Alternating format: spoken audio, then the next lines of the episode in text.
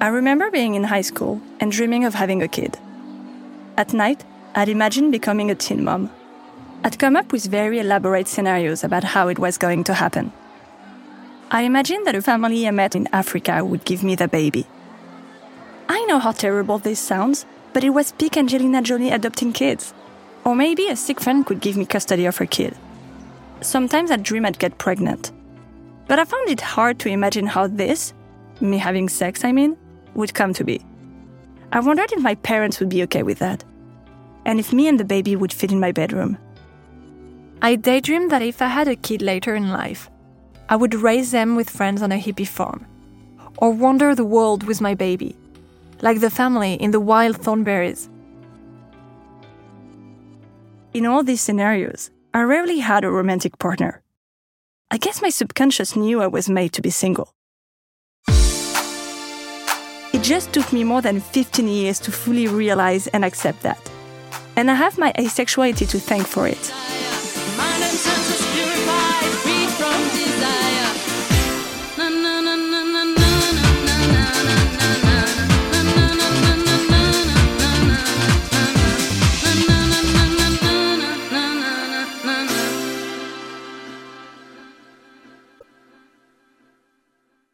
As I can remember, I've assumed that I would fall in love eventually. Everybody does. But I never did. For a long time, it was pissing me off that I wasn't falling in love. It felt like a failure and an injustice. Why couldn't I have that happiness?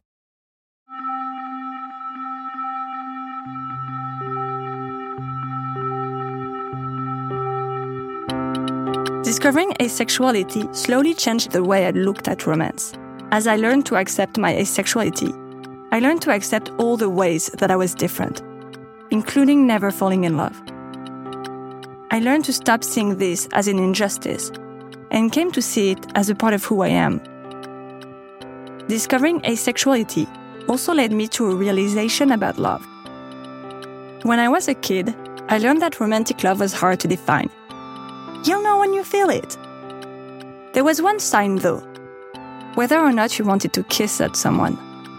The more I knew about asexuality, the more I accepted that I would never feel this urge to kiss anyone. So, how could I know when something was friendship and when it was love?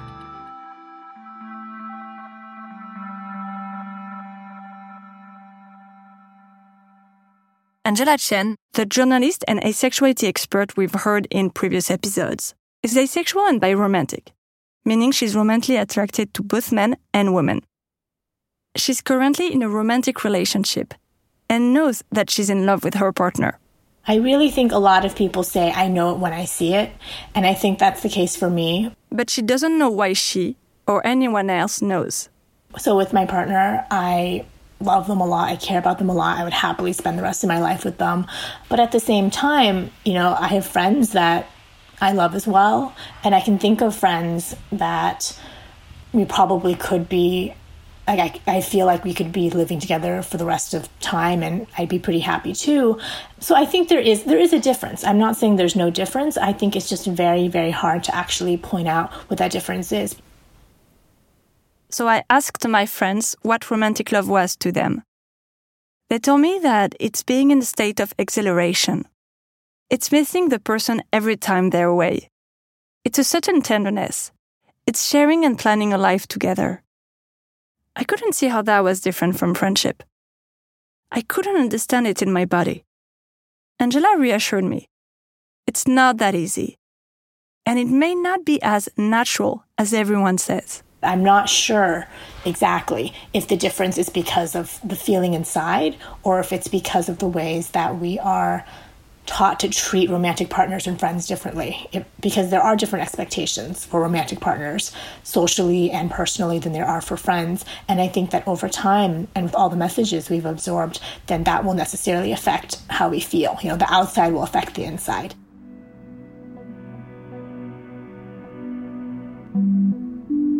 started to realize that the way you can love your friend is not so different from the way you can love your partner. And there was no reason it should be seen as less important.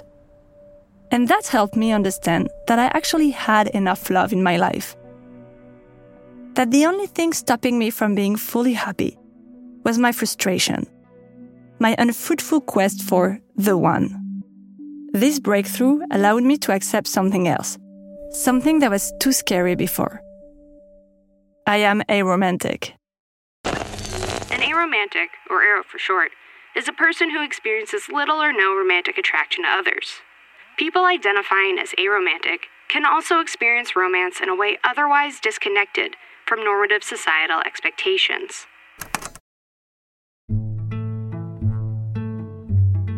In its early days, the ace community noticed that some asexual people were attracted romantically to others, and some weren't. They argued sexual and romantic attractions were two different things. Sometimes they aligned, and sometimes they didn't. You could be ace and homoromantic, just like you could be heterosexual and aromantic.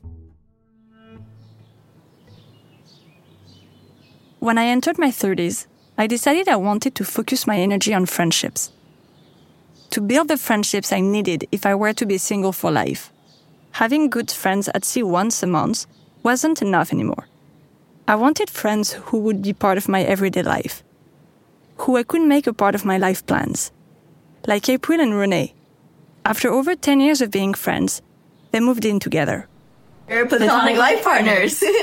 We're not lovers. and we're not just roommates. And essentially what we are is best friends with a commitment similar to marriage. So what this means is we are domestic and financial partners. We co-parent our cat together. We live together and we are currently looking into any options for us to be legally recognized as each other's first of kin. Our next step is to get a joint credit card together and hopefully down the line get a, a bigger apartment. As platonic life partners, they get a lot of questions. Society seems to think that romantic love is always greater than platonic love. But that's just not their experience. Their relationship may not be the norm, but that doesn't mean their connection is any less meaningful. Our friendship outlasted like every single one of our romantic relationships and we were never really interested in marriage in the traditional sense. So we decided not to wait around for like some hypothetical one, um, because we already had such a fulfilling and empowering partnership between the both of us. I just think that your life partner doesn't also have to be your lover. yeah. And in our case, it just happened to be a friend.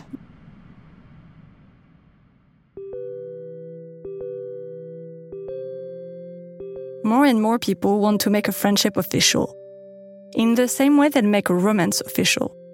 They want to tell the whole world that their platonic partner is a priority in their life, and that they're committed to nurture and protect that relationship. April and Renee call their relationship a platonic life partnership, or PLP. They're not alone. On TikTok, there are accounts focused on PLP lifestyles with huge followings. In queer circles, especially in the ace and aro communities, people also call them queer platonic relationships, or QPR. When I was a teenager, I was jealous of people who had a best friend. But if I'm being honest, I've never wanted to be linked to just one person, to build my life around one particular relationship. I have always loved to have many friendships, all different, and it actually works well for me. I like that some of my friendships are casual, and others are more intimate. I like that some are rooted in the day to day, and others are less frequent. I don't think I want more friends either. I just want to take my friendships more seriously. I want to cherish them and treat them with the same care as people do with their romantic relationships. I want to build my life around them, to have them shape my life instead of being a small part of it. It's what Aminatou Sow and Ann Friedman call big friendships. They coined this term in their book, Big Friendship How We Keep Each Other Close, based on their experiences attending couples therapy to mend their friendship. In the podcast they host together, Call Your Girlfriend, they explained. When we sat down to think about writing this book and about why friendship is not really given the respect and attention and investment that some other relationships are in our society, we realized that part of it is a problem of definition, that these terms for really big and important and life shaping friendships are kind of the same as the terms for friendships for that last just a couple years or a really intense youthful bond that you have that isn't really sustained or god in some cases even just like a person you barely know on the internet is you know labeled friend. Words like best friend or bff don't capture the adult emotional work we've put into this relationship. We now call it a big friendship because it's one of the most affirming and most complicated relationships that a human life can hold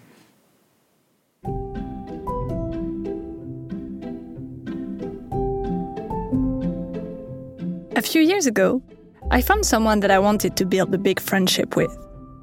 Her name is Ariel. She's a fellow feminist journalist.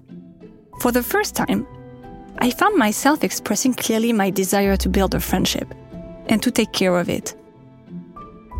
I felt vulnerable, but also strong. After that experience, I started to be more intentional in my friendships, saying how I feel and sharing what I hope and expect from a relationship. I'm increasingly convinced that nurturing a relationship, whether friendly or romantic, comes down to taking a leap of faith and being vulnerable. You have to say what doesn't work, but also what works for you. Show your appreciation, offer gifts, pay compliments, say I love you.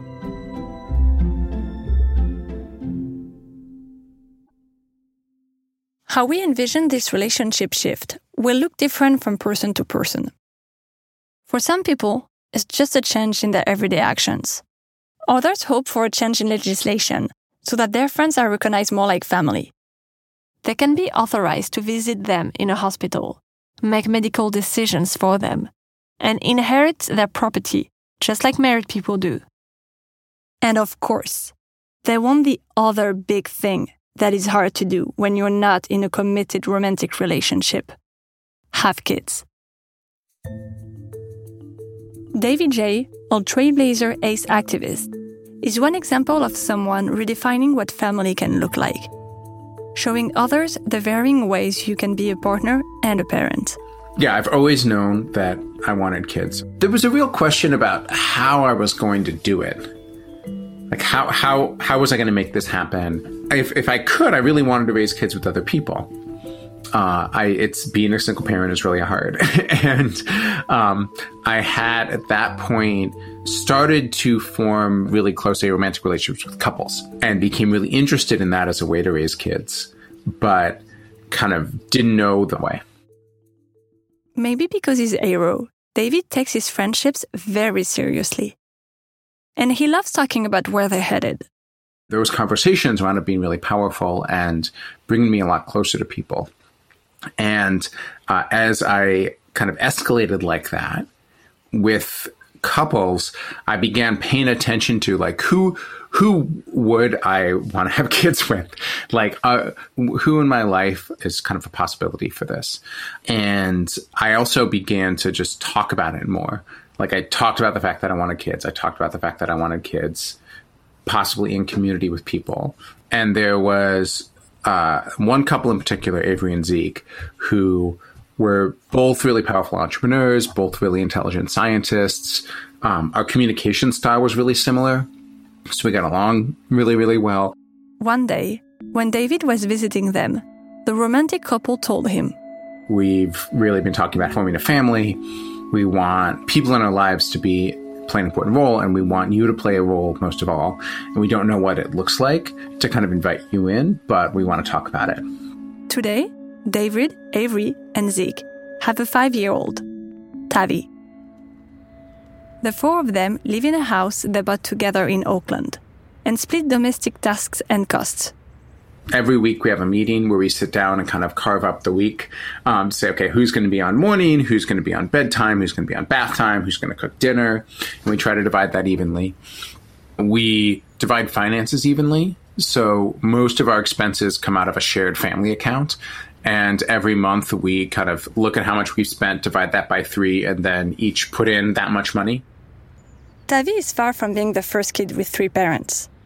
As long as I've been divorces and remarriages, they've been three parent families. And before that, and still now, many parents get help from relatives and friends in their parenting tasks, especially with the rising cost of childcare. But Tavi is part of the first generation of kids to be born in an intentional three parent family recognized by law. California, where they live, is one of the very first states to allow this. But it's still not possible in most states to have three legal parents. And the same is true in France. If I had a child with a couple, we wouldn't all legally be their parents.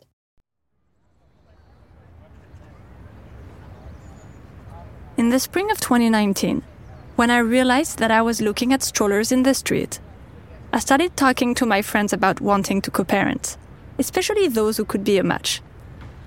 One showed interest Leandre. He's the best friend of a close friend of mine. I've known him for 10 years or so. We share the same values and have fun together. And I like that someone that I trusted trusted him. He knew a lot about co parenting too. He's lived it. He was raised by a gay father and a lesbian mother, and he had such a good experience being raised by people who were not romantically involved that he wanted to do the same with his own child. So in early 2020, we sat at a Chinese restaurant. We talked about our values in life, about our plans for the future, about religion and money. We agreed on the big things. For the more specific questions, we looked at a co parenting plan checklist and decided screw that. We didn't see how we could decide in advance on public schools versus private schools, or on being tough versus being lenient it would all depend on what was best for our hypothetical kid. What mattered most was that we both wanted to give our kid agency and an opportunity to let them voice their wants and needs. We also agreed that we wanted an equitable commitment. For us, that meant living near each other, splitting our time with our kid, roughly half and half, and dividing the expenses according to our means. We began the process, checked our fertility, tested for STDs, and we were a go.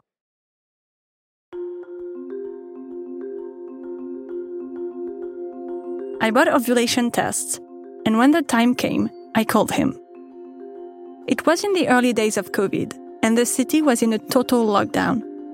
We weren't supposed to leave our homes, but that didn't stop us. Leon came to my place with some snacks and baby Tylenol. I left him in my room, and 20 minutes later, he came out with a glass full of sperm. That's when the Tylenol came in handy. We took the syringe out of the box and filled it with his sperm. Then I went into my room. And bing bam boom.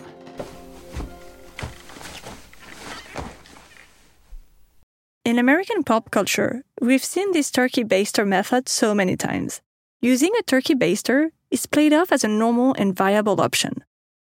But what Leon and I were doing was technically illegal. Handling genetic material is forbidden by French law, but as far as I know, no one has ever been prosecuted.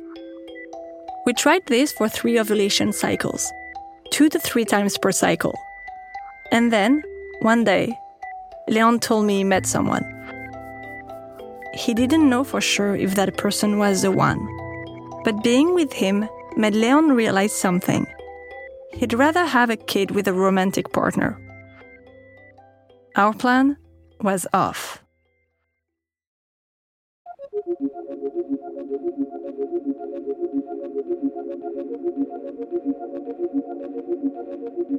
I guess you could say that a romantic relationship had been prioritized over a platonic relationship once again.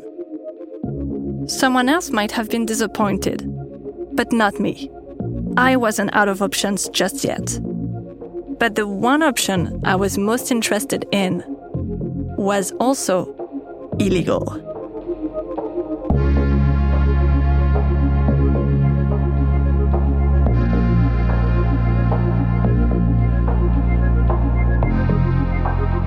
Free from Desire is an original podcast by Paradiso Media written and narrated by Aline Laurent Mayard, produced by Suzanne Collot and by me, Yael Evano, with additional production support from Morgan Jaffe and Molly O'Keefe.